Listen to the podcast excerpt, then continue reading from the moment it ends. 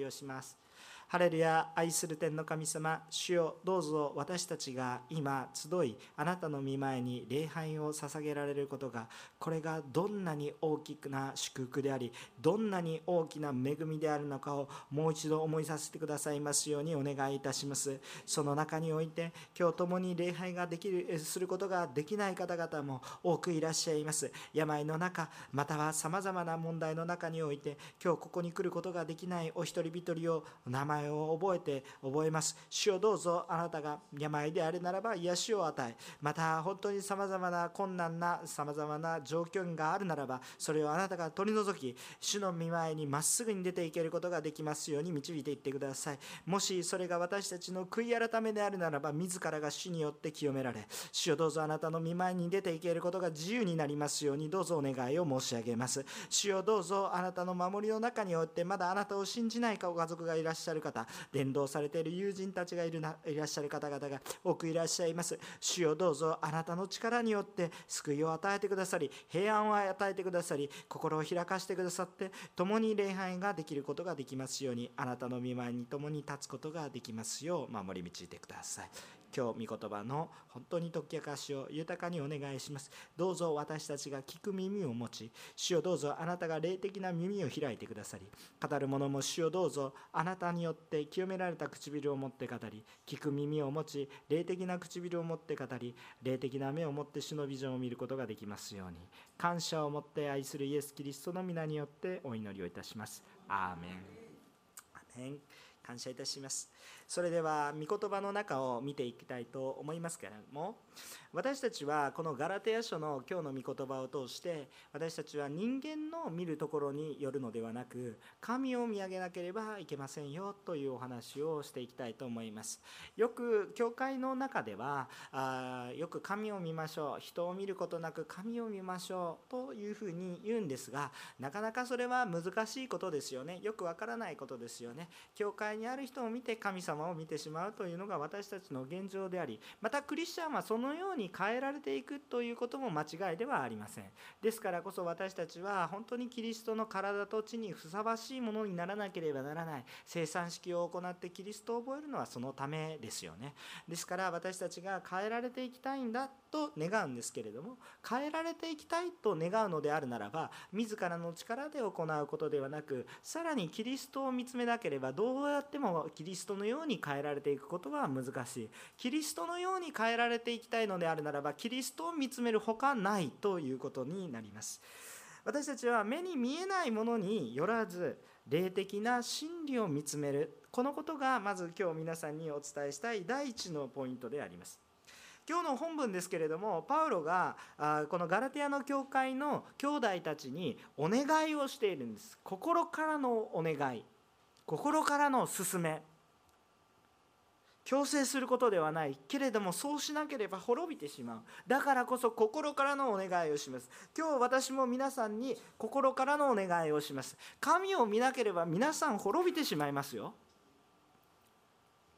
どうぞ主にを主を見上げて主と共に歩んでください。主を見上げなくても滅びないですよと私は言うことができません。主を見なければ私たちは滅びてしまいますよということです。そのことを本当にお願いしたいと思います。でパウロはこういうふうに言っています。12節ですけど私のようになってください。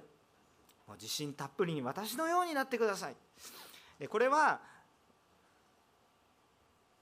何を言ってるかということをちょっと今から解説したいと思います。ただパウロのようになりパウロのような服を着パウロのような喋り方になりなさい。そういうことを言っているのではありません。私のようになってくださいというのはどういうことなのか。続きがありますね。私もあなた方のようになったのですから何の話私のようになってくださいって言ってるのに私もあなた方のようになりました。パウロは自分が絶対で絶対変化しないもので私についてこいと言ってるのではなくて私もあなた方のようになったの。このどのように姿が変わっているのかということはこういうことです。これは何を言っているのかというとこういうことを言っています。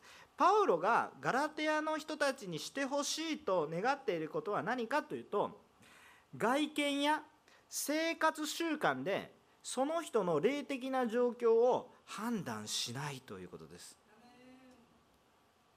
アメンですか？今お一人たくさんアメンしてくださいました私たちは本当にさまざまな人がここには集まっています。食べるものが好きな人もいれば運動するのが好きな人もいらっしゃいますね、まあ、いろんな方がいらっしゃいますがその一つ一つのことによってあこの人は霊的に私よりも優れているとか優れていないとか救われているとか救われていないとかそれを私たちが判断することではありません。それは主がご自身が救われ主ご自身が受け入れられているかどうかです。私たちはそれを判断することができません。感じることはあるかもしれませんが判断することはできません。どういうふうにパウロはこの違法人のようになったのでしょうか？そもそもパウロという名前は彼の名前ではありません。彼のもともとの名前はサウロですね。サウロですね。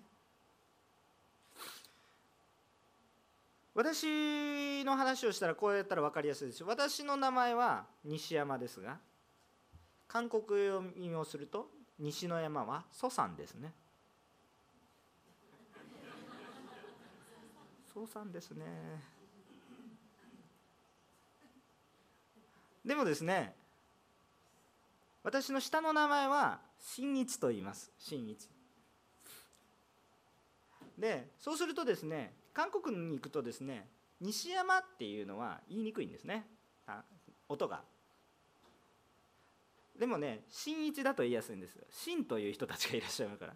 だから私は韓国の先生たちに時々新先生新先生新木さにみ新木さにみ新先生新先生と言われる私の名前ではありませんね。新は私の家族の名前ではありません。でも韓国の人に「あどうぞ呼んでください」と。呼びやすいように呼んでください。パウロはそのような形でサウロという立派な名前がありましたけれどもそれを多くのギリシア人が呼びやすいパウロという呼び方で呼んでください。自分もそのように名乗りますということです。サウロという名前は立派な名前でしょう。この昔からユダヤにたくさんある名前の一つでありますよね。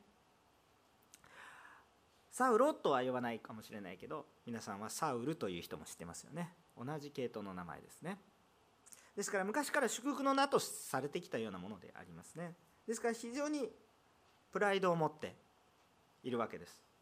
けれどもその名を、まあ、完全に捨てたわけではないですけれどももうそう呼ばれることそれを何とも思わないでどうぞ私を呼びやすいようにパウロと呼んでください。名を変えたわけです簡単に言うと。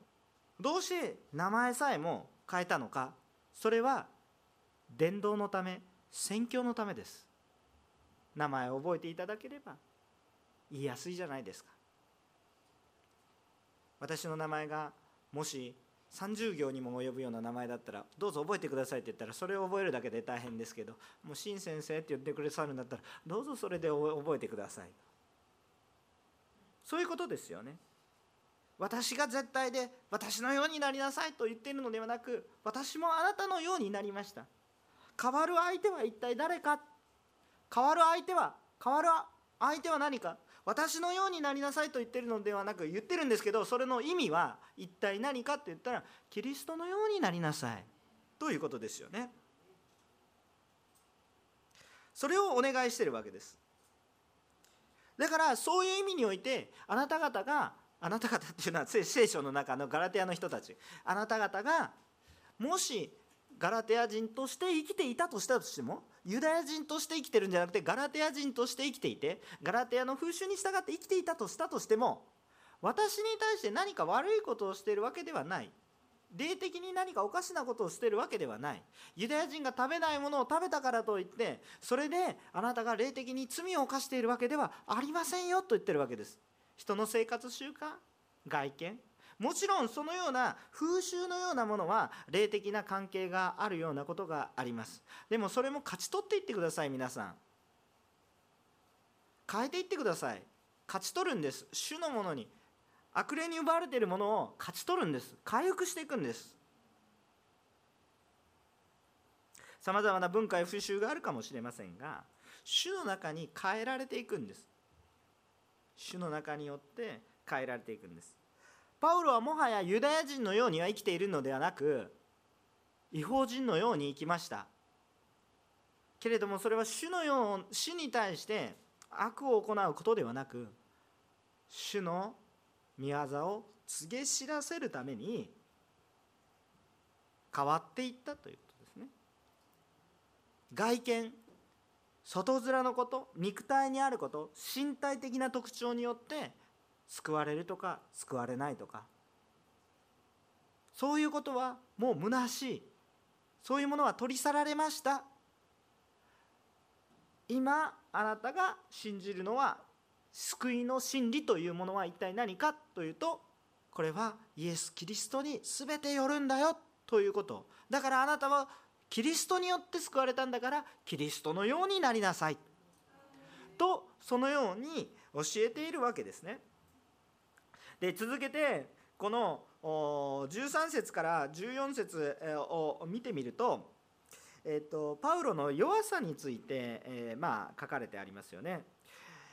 まあ、私たちが注目したいのは一体何かというとキリストにあってキリストを信じて救われていくと私たちの人生は変わります。人生は変わるんですけれども変わるんですけれどもそれは救われたから変わるんであって救われるために変えるんではないんです。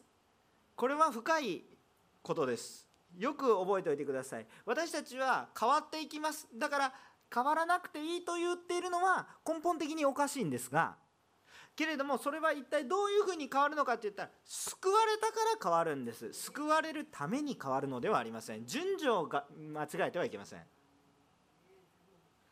だからまだこれから変わっていく人のためにその人がまだこれから形成されていくキリストが形成されていく人を見てこの人は救われていないというのが愚かなことなのが分かりますか？これから変化していくんですよ。ですからそのことをしっかりと覚えておかなければなりません。そしてその変化の目的はさらに多くの方々がイエス・キリストを知る証人になるように変えられていきます。私自身がただ救われて完全になってそれで終わりではなくその私たちが多くの人々が救われるように用いられるように変化していきます。なぜですか？キリストのように変えられていくのでキリストがなさろうとしていることをしていくようになります。今までは自分が中心で自分のために礼拝に来たかもしれませんけれどももはや自分も含めて自分も含むんですけども自分も含めて隣人のために使える礼拝となります。分かりますか？でも使えるばっかりで自分のために礼拝を捧げてないのはそもそも何何なのかよく分からない。自分も含めて隣人のために使える礼拝となります。ですからどのように変化したっていいわけです。ガリレガラガラガラテアのこの違法人たちがユダヤのようになってもいいわけです。でもそれは救われるためではないわけです。割礼を受けたい人が割礼を受けたっていいわけです。でも何のために受けますか？何のために受けますか？伝道のために受けるんです。救われるために受けるんではありません。救いの条件は割礼ではありません。わかりますでしょうか？こういうことはね本当に多くのことであります。原稿には書いてないことですけど。皆さんクリスチャンになって酒に満たされるのではなく精霊に満たされなさいって教えられるでしょ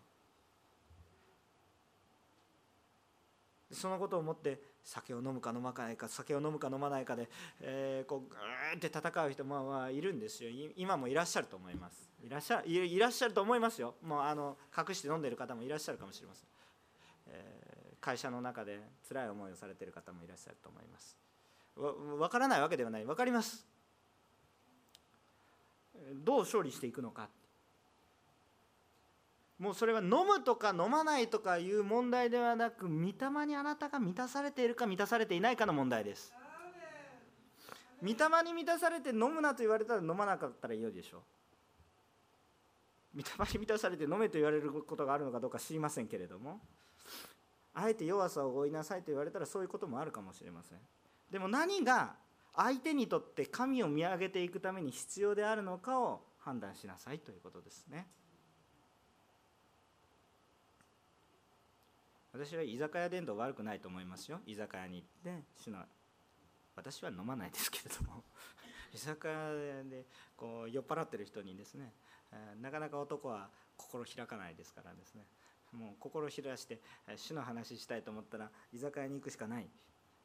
そしたら居酒屋に行って「いいですよ僕はウーロン茶ですけど全然随分と盛り上がれますから」クリスチャン同士でファミリーレストランに行くと酔っ払ってるようなおっさんたちがですねクリスチャンのおじさんたちがたくさん、えー、集まってることをソウルではよくやりましたけれども、えー、私も家でですね、えー、皆さんのお宅にご訪問したりとかそういう時をするとですねお酒が一滴も入ってないのにものすごく盛り上がるんです。精霊様に満たされて精霊様に満たされてもうお酒なんか必要ないぐらいにですね豊かに話し合います。豊かに砕かれます。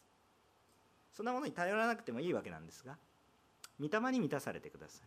真理はここです。飲むとか飲まないとかそれだけにそれは何ですか？まるでなんか自分の行いによって自分を清くするようなそんなことですね。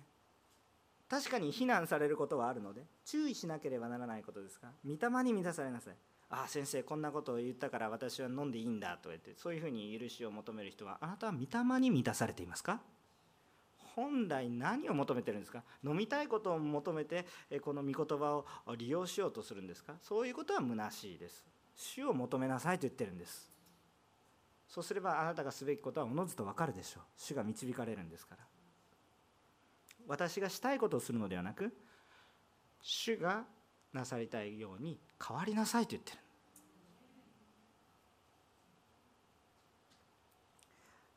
変わりなさいというか変えられてしまいますのでどうぞ安心してください。主を求めてください。ということですよね。生活習慣自体がその罪の許しや救いに至るその生活習慣自体の中にその真理はない。ということです。それは変えられた人が変わったことによる結果なんだということですね。もう一度言いますけれども私たちは主に触れられて変えられたので生活が変わります。生活を変えて主を信じるようになるということではありません。先に救われるので私たちが変わります。パウロはこの13節14節で書いてある通り体に何かの弱さを持っていたということが言えるわけですね。体に肉体が弱かったと書いてあるわけですから体に弱さを持っていました。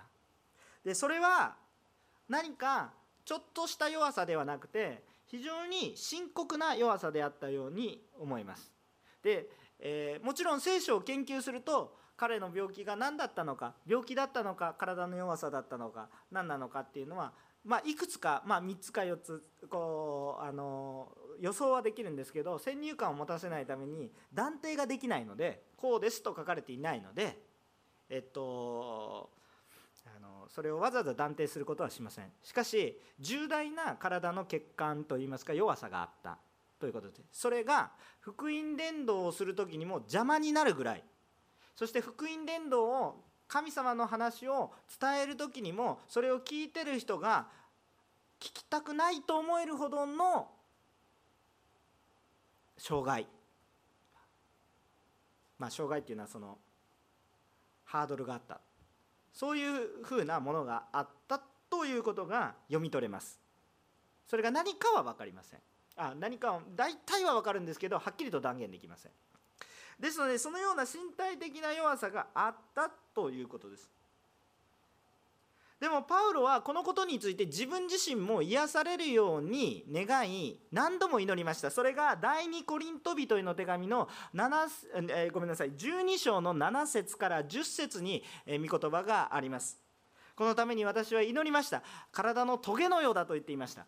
あしかしそのことは神様は癒されることはされずどうなったかというとそれは私の恵みはあなたには十分だ。つまり十分だと言われたんです。つまりあなたのその身体的な弱さは私の恵みだと言われたんです。何度も祈りました。3度祈ったとコリント人への手紙には書いています。3度祈りました。パウロは自分が弱さを抱えているにもかかわらず病の人のために祈った時に主が働いてくださってたくさんの病の人も治ったでしょそのような奇跡もありました。ところが自分のために手を置いて祈ったところその体のトゲと比喩にされたあなたの身体的弱さは私の恵みだと言われたんです。認めにくいですがパウロはそれを恵みと言われたので弱さを通して働かれる主の恵み。私が弱い時にこそ主は強いと告白してそれを理解し受け入れていきます。その弱さのゆえになおパウロはたくさんの人に用いられました。パウロは人から見て素敵だと思い憧れるような存在でなかったわけです。体が弱かったわけです。何か問題があったわけです。ひょっとするとそれが多くの人のつまずきになるほどの体の弱さを抱えていたです。にもかかわらずでしょ？いいですか？そのような弱点だらけであったはずのパウロであるにもかかわらずガラテヤの人々はイエス・キリストを信じたんです。つまり彼の彼の人間的な素晴らしさを見てイエス・キリストを信じたのではなく彼の弱さを見てキリストを見たんです。なぜこのように弱いのにこのように力強いのか。それを見たんです。だから弱さを通してこのガラテヤの人たちは最初キリストを信じたんです。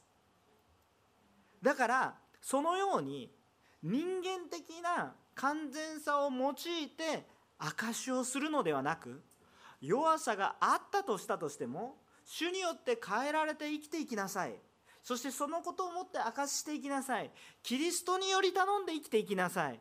見かけや外見ややっていることとかそういうことで自分の正しさを証明して人間的なことによってキリストの素晴らしさを証明していこう。自分の救いを証明していこうとするのではなくもう弱さもあってもいいかもしれないありのまま。しかしありのままだからこそありのままに悔い改めて弱さも全部引き出して全部主の前に出してそれでも主は生きておられると大胆に宣言して生きていきなさいということです。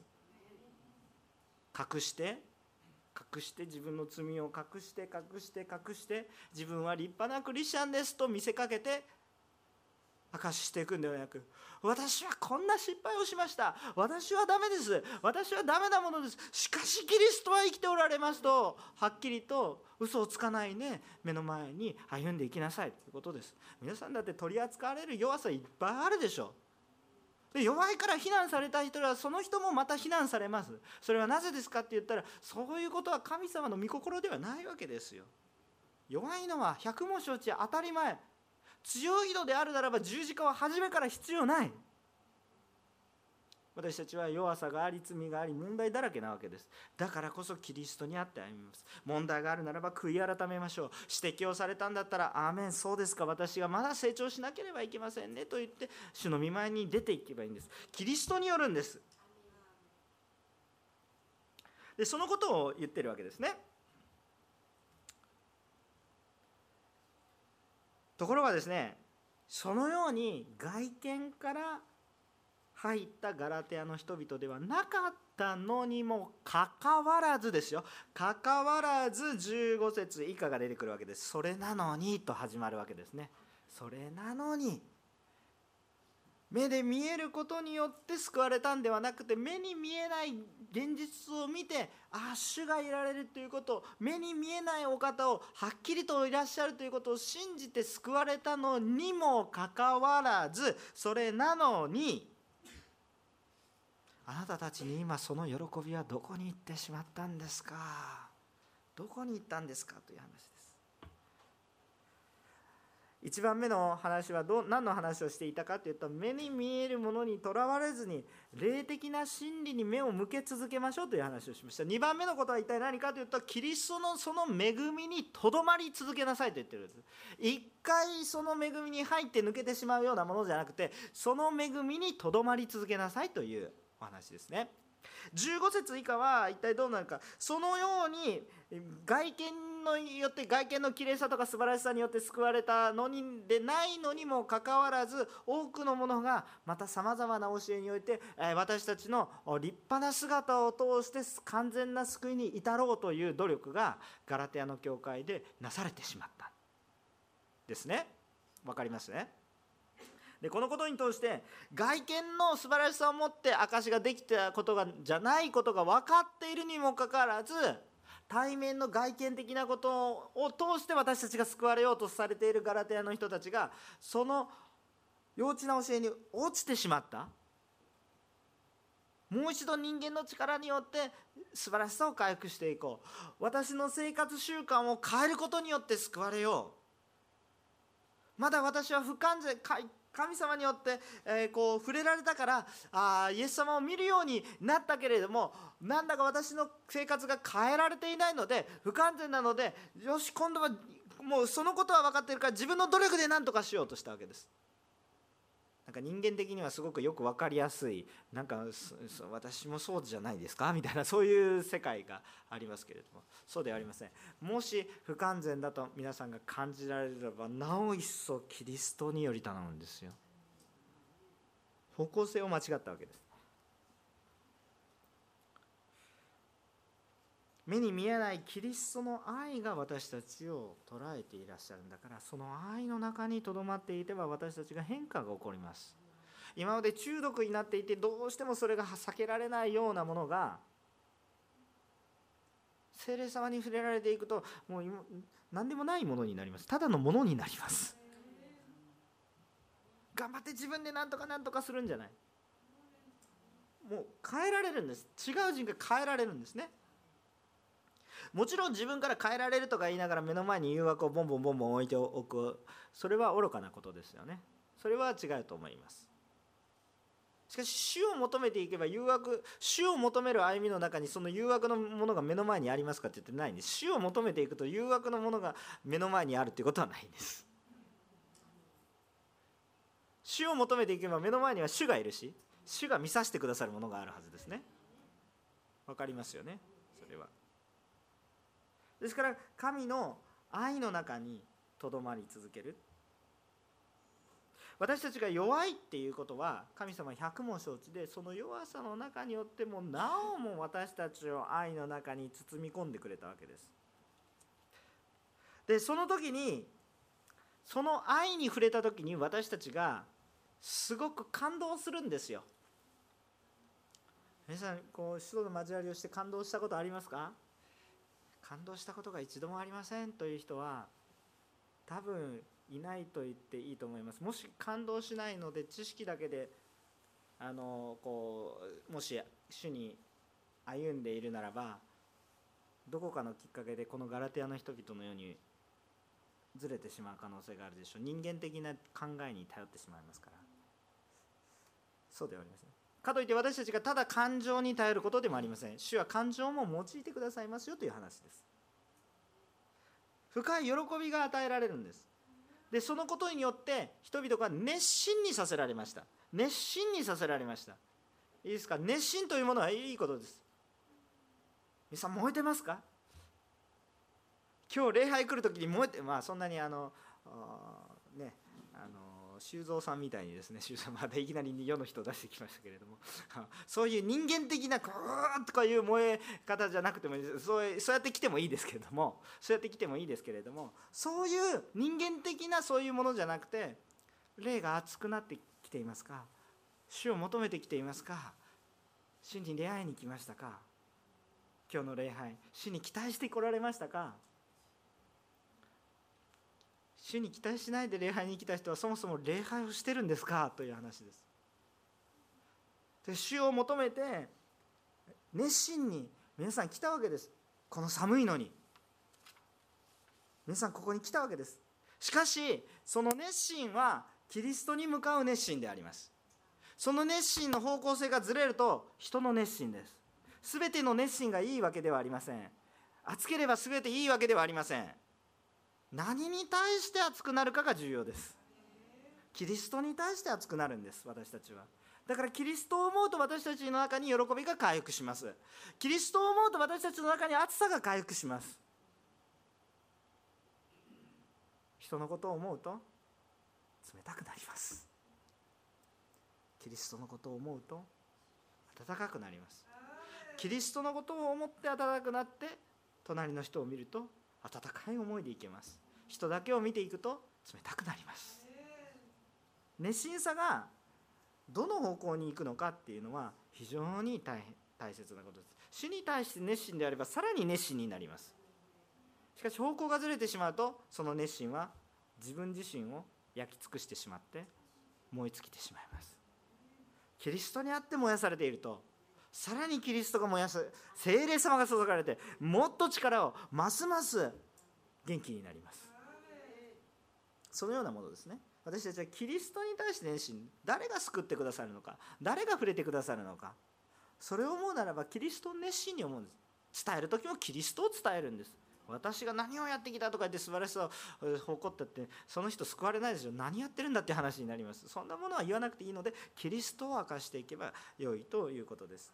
そしてこのキリストに熱心になれならば私たちが多くのものが救われさらに信仰が成長されそしてまた多くの人々に対して熱心に使えていくことができます。しかし一方で人々は自分の行いに熱心になってしまいました。自分の行い私の働き It's my ministry. This is my church. 私の教会私の働き。そんなものないです。主の教会です。そんなものは幻想ですね。表現として言うかもしれませんよ。あなたが通っていられる教会私の通っているこの集いあの群れ集まり。という表現でそういうふうに言うことを牧師先生たちも言うかもしれませんけど基本的にそれは私の所有しているではなくて私が属しているという意味ですねつまりそれは何です私が属している神の教会に属していて私が属している神の働きに私も携わせていただいているんだということを常に忘れないようにしなければいけません。でそれそしてですね、えその働きを見る中においてえこのどうして真理がから外れてしまったんですかという話をしながら17節以下ですね。17節以下もう最後あごめんなさい。18節以下最後までですけれども一体何を言っているか。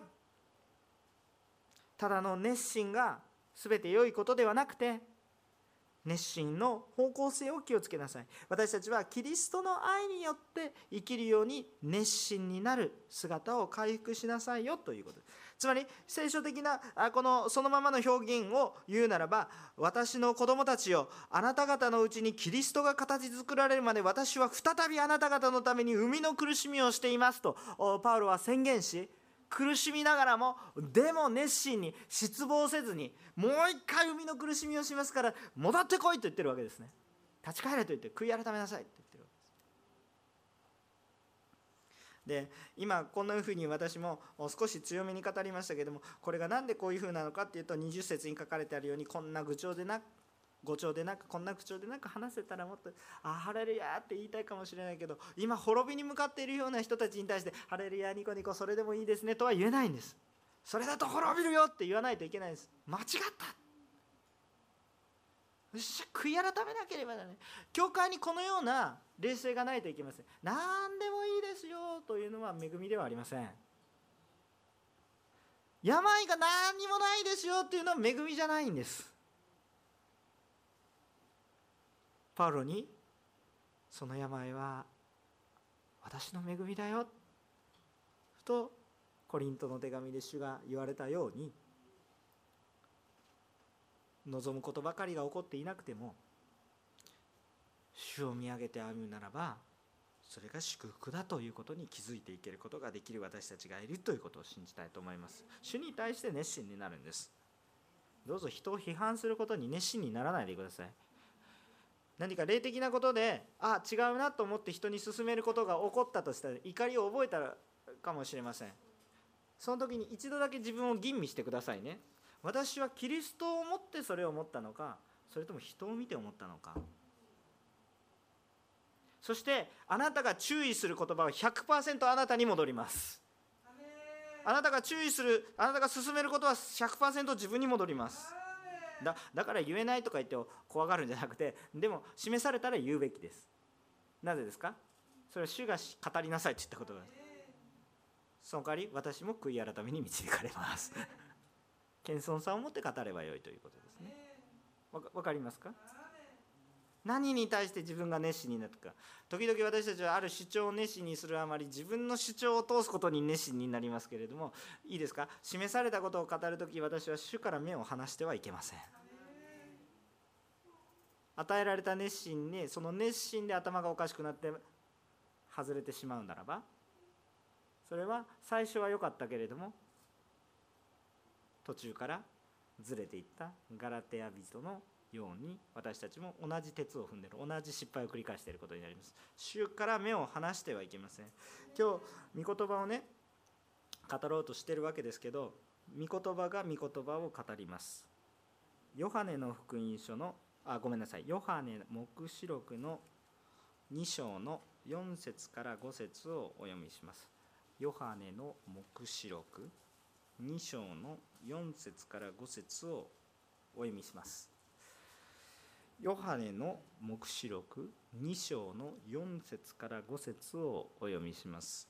いいですか？皆さんの聖書もしくはお持ちになられてない方どうぞお見せになってください。ゆっくりお読みしますのでよく聞いてください。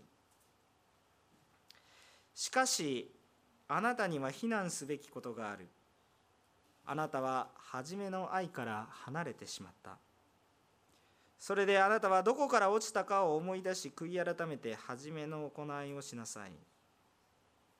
もしそうでなく悔い改めることをしないならば私はあなたのところに行ってあなたの食材をその置かれたところから取り外してしまおう。もう一度お読みします。しかしあなたには非難すべきことがある。あなたは初めの愛から離れてしまった。それであなたはどこから落ちたかを思い出し悔い改めて初めの行いをしなさい。もしそうでなく悔い改めることをしないならば私はあなたのところに行ってあなたの食材をその置かれたところから取り外してしまおう。初めの愛キリストの愛救われた時の原理が何であるのかを覚えてください。あなたは自分の力によって救われたんですか？あなたは自分の正しさを証明したから救われたんですか？の違う。キリストの愛によって。初めの行い。キリストを信じると決断し受け入れる初めの愛に戻りなさい。それが私たちを成長させます。ヘブル人への手紙を読みます。いいですか？どんどん読みますよ。ヘブル人への手紙12章の2節を読みます。ヘブル人への手紙12章の2節をお分けください。ヘブル人への手紙12章の2節をお読みします。いいですか？お読みしますよ。ゆっくりお読みします。信仰の創始者であり完成者であるイエスから目を離さないでいなさい。イエスはご自分の前に置かれた喜びの上に恥ずかしめをものともせず十字架を忍び神の右神の御座の右に着座されました。もう一度読みします。信仰の創始者であり完成者であるイエスから目を離さないでいなさい。イエスはご自分の前に置かれた喜びの上に恥ずかしめをものともせず十字架を忍び神の右の御座の右に着座されました。初めの愛に戻りなさい。それは信仰に戻りなさいということ。そしてその信仰というのは一体何か。キリストを見つめることから始まる。そしてキリストを見つめることによって完成する。だからイエスから目を離すなと言ってるわけです。そしてそのことをする時に苦しみなのではなくそこに喜びがあると書いてありましたね。その喜びはどこから湧いてくるんでしょうか？詩篇の4章の7編。詩篇4章の7編。詩篇の4章の7編。詩篇の4章の7編。詩篇の4章の7編。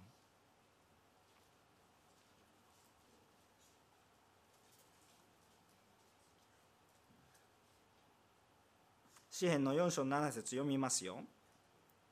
あなたは私の心に喜びをくださいました。それは穀物と新しいブドウ酒が豊かにある時にも勝っています。私たちの生活が豊かになることよりもはるかに勝る主の喜びは誰から来るんですか？主から来るんです。主から来るんです。主を見上げる時に私たちの喜びが回復するんです。主を見上げる時に私たちのうちに喜びがあるんです。だから今日礼拝来る時皆さん主を見上げていますか？その人は幸いですと言ったわけです。主に喜びがあるからです。まだ開きます。第二コリント人への手紙を開きます。第二コリント人への手紙。今日頑張ってください。第二コリント人への手紙。3章。16節から18節。第二コリント人への手紙。3章の16節から18節。第二コリント人への手紙。3章の16節から18節。読みます。しかし人が主に向くならその覆いは取り除かれるのです。主は御霊です。そして主の御霊のあるところには自由があります。私たちは皆顔の覆いを取り除けられて鏡のように主の栄光を反映させながら栄光から栄光へと主と同じ形に姿を変えられていきます。